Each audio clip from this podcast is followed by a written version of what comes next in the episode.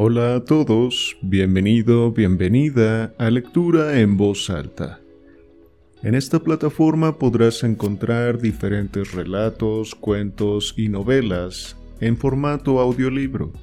Sin embargo, también te invito a visitarme en mi canal de YouTube con el mismo nombre, donde encontrarás incluso más títulos y donde también hago comentarios y análisis finales después de cada lectura. Sin nada más que agregar, ponte cómodo, cómoda y comencemos. Capítulo 7 de la segunda parte. Conclusión.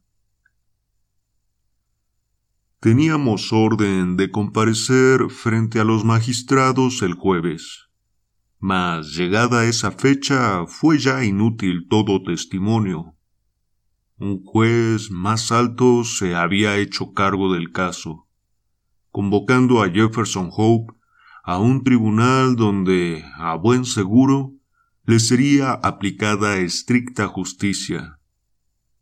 La misma noche de la captura hizo crisis su aneurisma, y a la mañana siguiente fue encontrado el cuerpo sobre el suelo de la celda, en el rostro había impresa una sonrisa de placidez, como la de quien, volviendo la cabeza atrás, contempla en el último instante una vida útil o un trabajo bien hecho.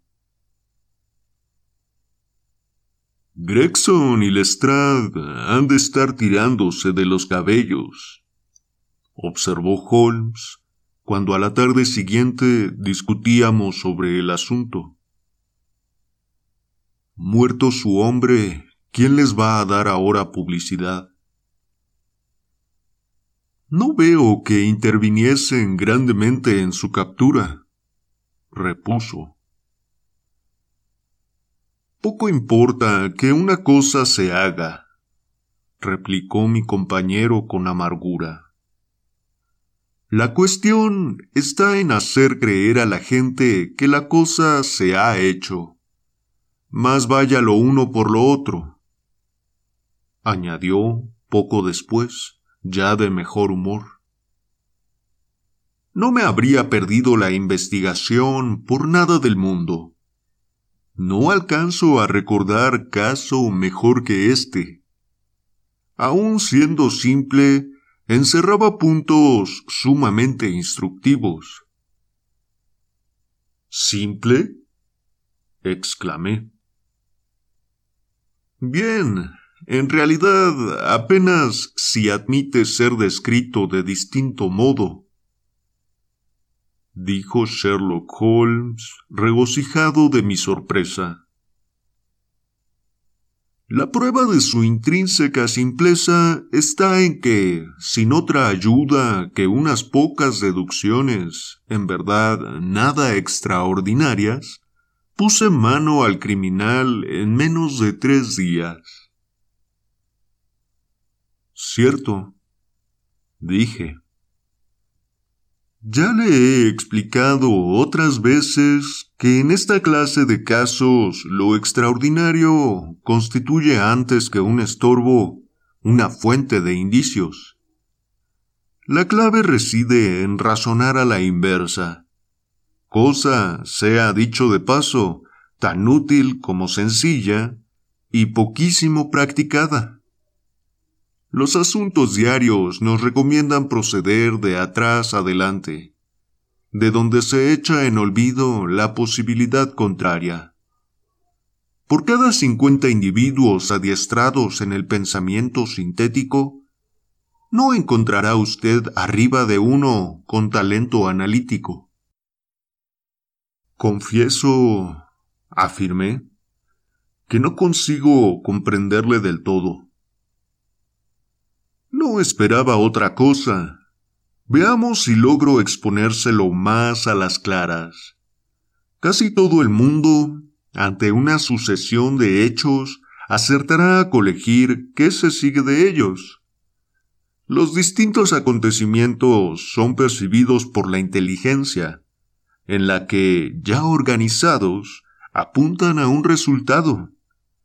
A partir de éste, sin embargo, pocas gentes saben recorrer el camino contrario, es decir, el de los pasos cuya sucesión condujo al punto final. A semejante virtud deductiva llamo razonar hacia atrás o analíticamente. Comprendo. Pues bien, nuestro caso era de esos en que se nos da el resultado, restando todo lo otro por adivinar. Permítame mostrarle las distintas fases de mi razonamiento. Empecemos por el principio.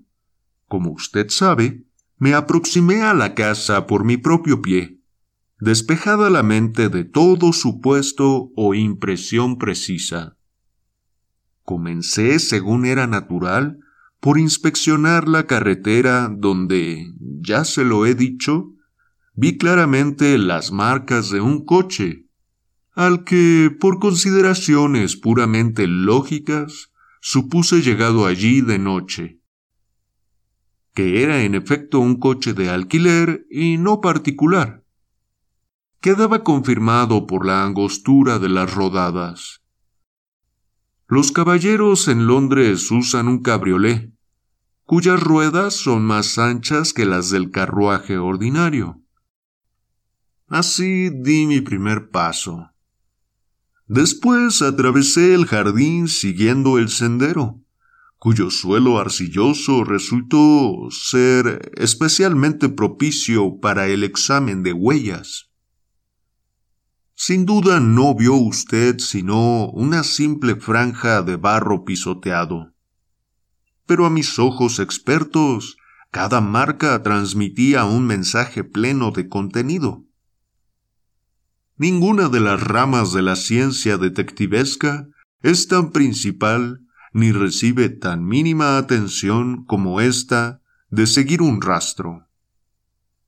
Por fortuna, siempre lo he tenido muy en cuenta, y un largo adiestramiento ha concluido por convertir para mí esta sabiduría en segunda naturaleza. Reparé en las pesadas huellas del policía, pero también en las dejadas por los dos hombres que antes habían cruzado el jardín, que eran las segundas más tempranas. Quedaba palmariamente confirmado por el hecho de que, a veces, desaparecían casi del todo bajo las marcas de las primeras. Así arribé a mi segunda conclusión, consistente en que subía a dos el número de los visitantes nocturnos, de los cuales uno, a juzgar por la distancia entre pisada y pisada, era de altura más que notable, y algo petimetre el otro según se echaba de ver por las menudas y elegantes improntas que sus botas habían producido. Al entrar en la casa, obtuve confirmación de la última inferencia. El hombre de las lindas botas yacía delante de mí. Al alto, pues, procedía a imputar el asesinato en caso de que éste hubiera tenido lugar. No se veía herida alguna en el cuerpo del muerto, mas la agitada expresión de su rostro declaraba transparentemente que no había llegado ígnaro a su fin. Quienes perecen víctimas de un ataque al corazón o por otra causa natural y súbita, jamás muestran esa apariencia desencajada. Tras aplicar la nariz a los labios del difunto, detecté un ligero olor acre y deduje que aquel hombre había muerto por la obligada ingestión de veneno. Al ser el envenenamiento voluntario, pensé, no habría quedado impreso en su cara tal gesto de odio y miedo. Por el método de exclusión me vi, pues, abocado a la única hipótesis que autorizaba los hechos. No crea usted que era aquella en exceso peregrina. la administración de un veneno por la fuerza figura no infrecuentemente en los anales del crimen. Los casos de Dolsky en Odessa y el de Leturier en Montpellier acudirían de inmediato a la memoria de cualquier toxicólogo.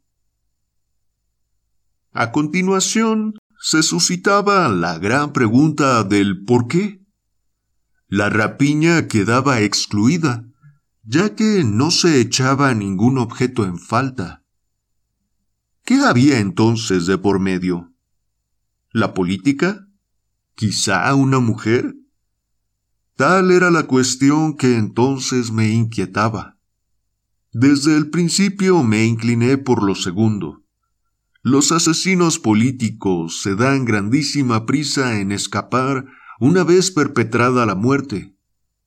Esta, sin embargo, había sido cometida con flema notable, y las mil huellas dejadas por su autor a lo largo y ancho de la habitación declaraban una estancia dilatada en el escenario del crimen.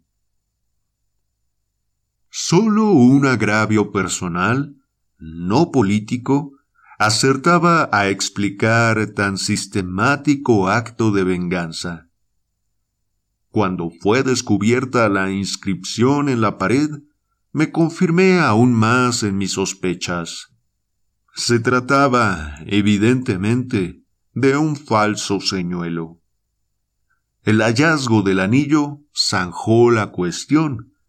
Era claro que el asesino lo había usado para atraer a su víctima el recuerdo de una mujer muerta o ausente. Justo entonces pregunté a Gregson si en el telegrama enviado a Cleveland se inquiría también por cuanto hubiera de peculiar en el pasado de Drever. Fue su contestación, lo recordará usted, negativa. Después procedí a un examen detenido de la habitación, en el curso del cual di por buena mi primera estimación de la altura del asesino, y obtuve los datos referentes al cigarro de Trichinopoli y a la largura de sus uñas. Había llegado ya a la conclusión de que Dada la ausencia de señales de lucha, la sangre que salpicaba el suelo no podía proceder sino de las narices del asesino, presa seguramente de una gran excitación.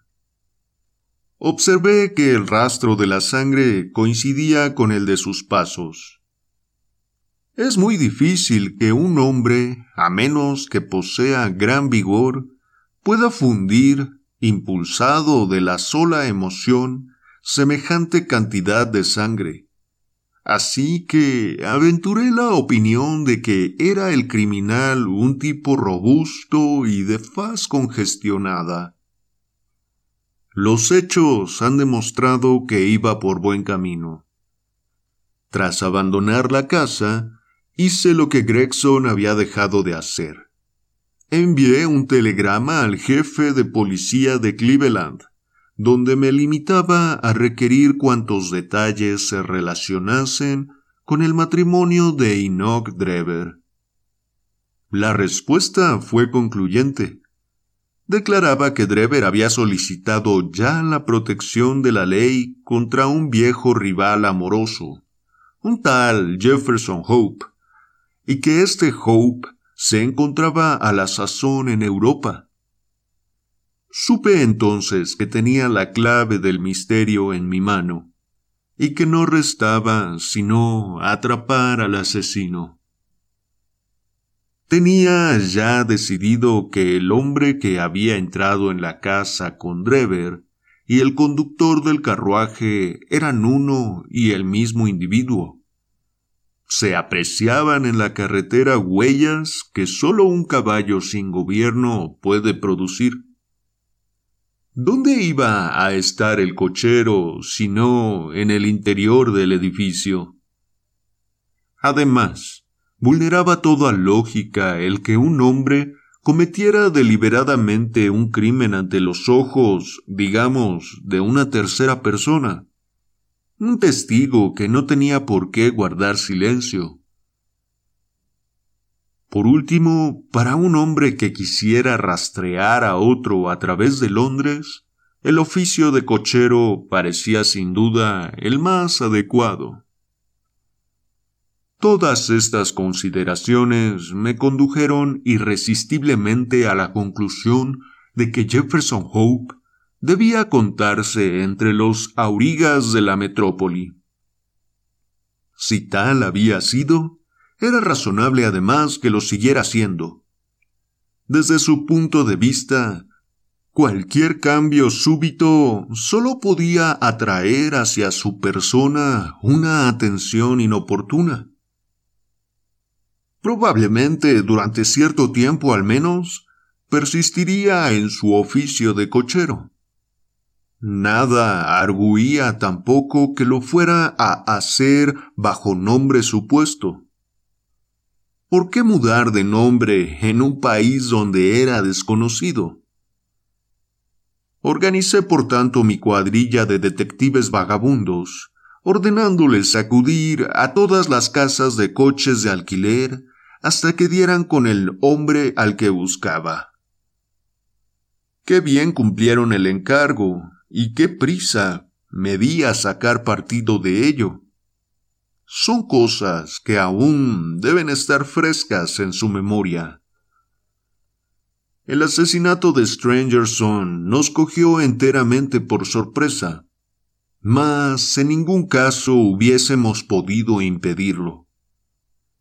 Gracias a él, ya lo sabe, me hice con las píldoras, cuya existencia había previamente conjeturado.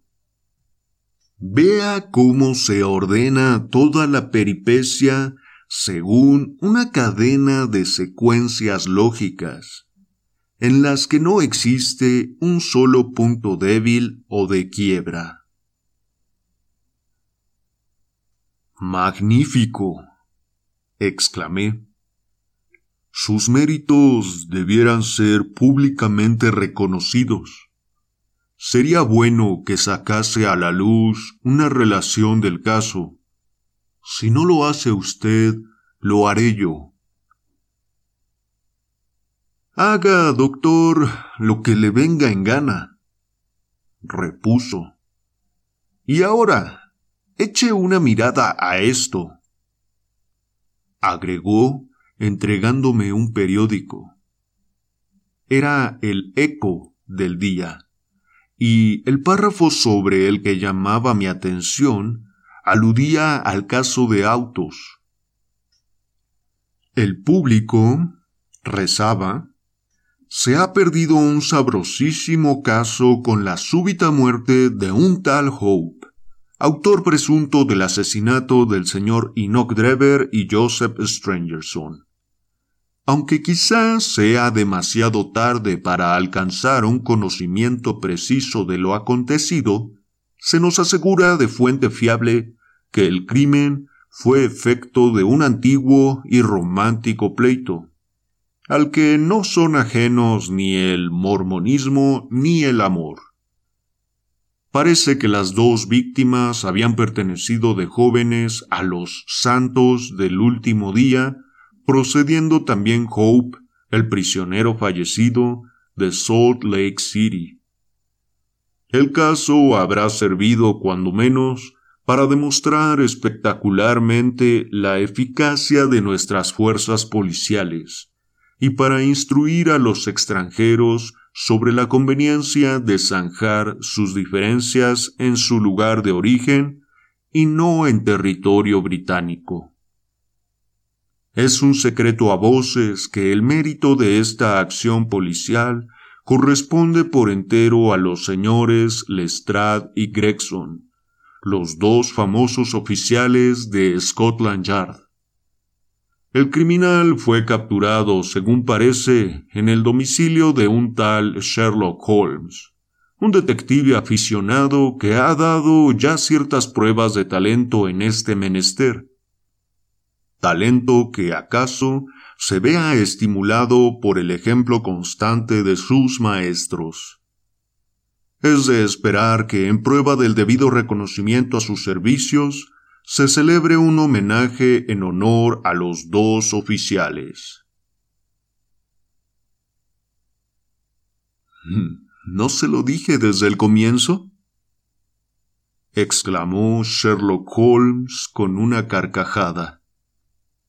He aquí lo que hemos conseguido con nuestro estudio en escarlata. Procurar a esos dos botarates un homenaje. Pierda cuidado, repuse. He registrado todos los hechos en mi diario, y el público tendrá constancia de ellos. Entretanto, habrá usted de conformarse con la constancia del éxito, al igual que aquel avaro romano. Populus me sibilat, ad mihi plaudo. Ipse domi simul ac numos contemplar in arca. Lo cual significa, el pueblo me silba, pero yo me aplaudo en mi casa mientras contemplo cariñosamente las monedas en mi caja fuerte.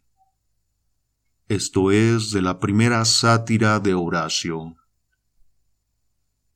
Fin.